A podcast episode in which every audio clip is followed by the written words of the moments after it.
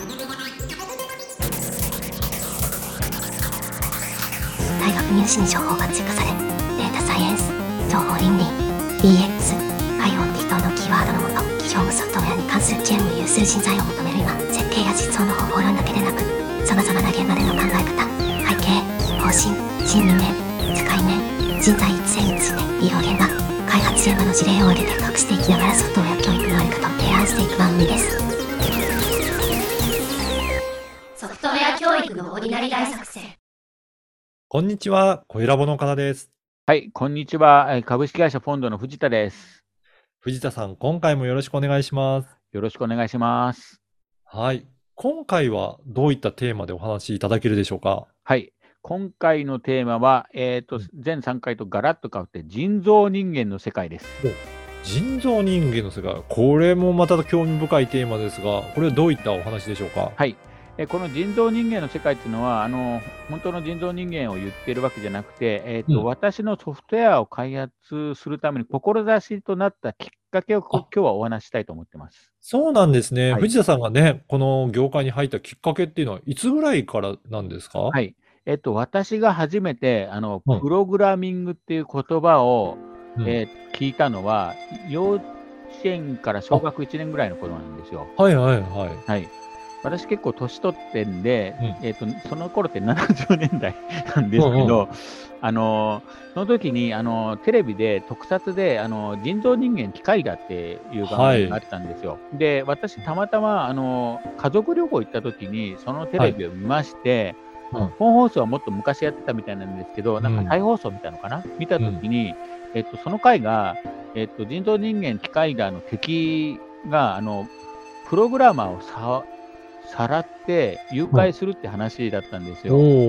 はい。で、私は子供ながらにプログラマーっていうのは当時、うん。あの、すごい大事な職業、うん。誘拐されるぐらいの大事な 職業で、まあ、うん。お金も持ってるのかなとか、うん。まあ、そういううん。いろいろちょっと、まあ、大事なんで、プログラマーってなんだって、その小学1年の頃疑問を持って調べ始めた。まあ、変はない。小学生なんですけど、うんうん。で当時コンピューターなんてなかった時代なんで、今は当たり前なんですけど、うん。うん、あの今は YouTuber とかいろいろいますよね。なんですけど、はい。全然そういうのはなくて、で、私もは当時あの、なかったんですけど、ビデオの編集したいとか思ってたりうんうんしてた頃なんですけど、で、コンピューターってなんだっていう言葉をして、で、コンピューターを動かすのにはプログラムが必要だって、まあ、徐々に自分で調べ始めたんですよね。で、当時は、今はあのプログラム教育であの小学校とかスクラッチやったり、えーとまあ、レゴをやったりするんですけど、当時何もなかったんで、やっぱ大人の本を本屋で立ち読みして、うん。へえ。まあ、場合によってはお小遣いために買ったりしてたんですよ。それがね、はい小学校の後半ぐらいですかね。あその頃からもうプログラミングっていうのはもう興味持ってしはい。本を読んだりとかそういったことをやられてたんですね。はい。はい。へで、その頃うちの弊社のあの池田って方がいるんですけど、うん。その人が、えー、と日本で最初のパソコンを開発したこ時期ぐらいえおー。なんですけど、で、うん。私はだから、コンピューター雑誌っていうのは出てたんで、ちょっと見て、はい。あ、こういうことやるんだっていう興味を持って、で、えーっと、あれですね、中学に入ってから、さすがに小学校の時はコンピューターっていうのは、えうん。小6になって初めてあ秋葉原ってとこに行ってみたんですよ。へえ。で、うん。コンピューターで並んでけど、当時高くて買えなくて、うんうん、で、えーっと、おじいちゃんに話したんですよね。で、うん。学校の成績が上がったら買ってくれるって。おお、そうなん言って、ですね。はい。で、中学生の時に、中学、あの、中学って入り始めはまあそんなに競争が激しくないんで、はい学校の成績がなんとか頑張れば上がるので。上がったんですよ。上がったんで、じゃあ、パソコンっていうのを買ってもらえるってことで、パソコン買ってもらったんですね。そ。私、当時は PC6001、うん6001マーク2っていうのが出た頃に買ってもらって、で、はいそれ選んだ理由っていうのが、声が出るんですよ。喋る、喋るパソコンだ喋るパソコン。すへえ、そうなんですね。で、音が、音が、音楽が出せるんですよね。ではそれが今もつながってて、今、あのうちのあの BGM は全部私が作曲してるんですけど、結局、知識は全部そこなんですよ。あ、そう、あ、もうその頃からもうやってた、そういった知識が今にもね、生かされてらっしゃる。小学校とか中学校にやったそのモチベーションって結構長続きすると結構大人まで響くんで結構大事ですよって。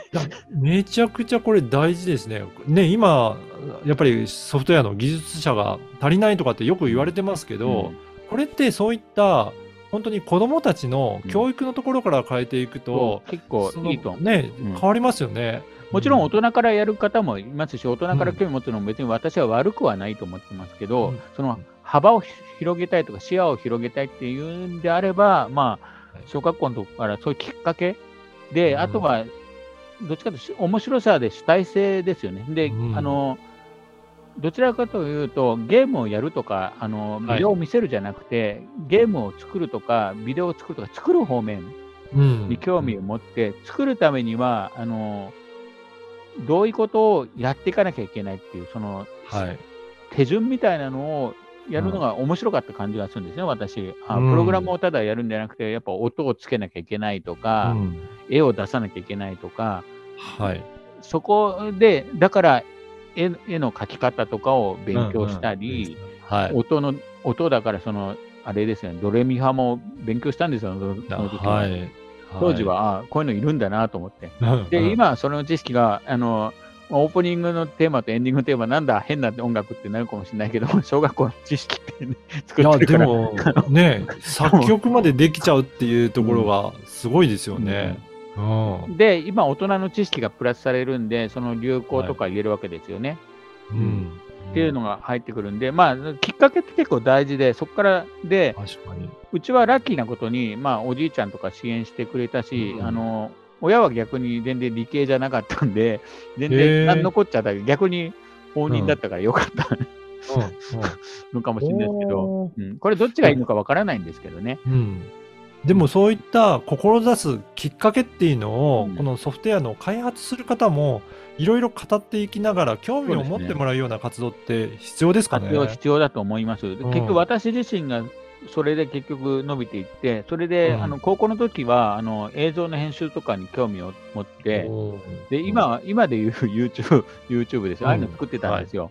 えちょっとね、早かったかなとは思ってるんだけど、そういうのはハマっていった感じですよね。だから、あのハマり方っていうのは今の子ももう多分変わらないんじゃないかなとうん思ってるんですけど、で、あの好きなとこっていうのは、やっぱソフトウェアやってるのは少なくとも、まあ、仕事でやらせてる方もいると思いますけど、好きはい。で多分入ってきてる方が多いと思いますんで、うん。逆にあのそういうの伝えられるんじゃないかなと思ってるんですよ、いろんな皆さんは。うん。はい、でそういうのをぜひ伝えるっていうのが、結構あのソフトウェアのその教育の面で大事だし、あのうん。ソフトウェアのその開発者を広げるっていう、このソフトウェア開発者不足とか、まあ、単純にその数値だけ出さないで、じゃあどうするかって施策、施策も問題があるんだ、必要であるっていう文章を書くの、うん。非常に多いんですよ。あのうん。論文見たり、あの行政の資料とかも多いんですけど、はい。じゃあ、それの施策として、まず自分がやってきたことうん。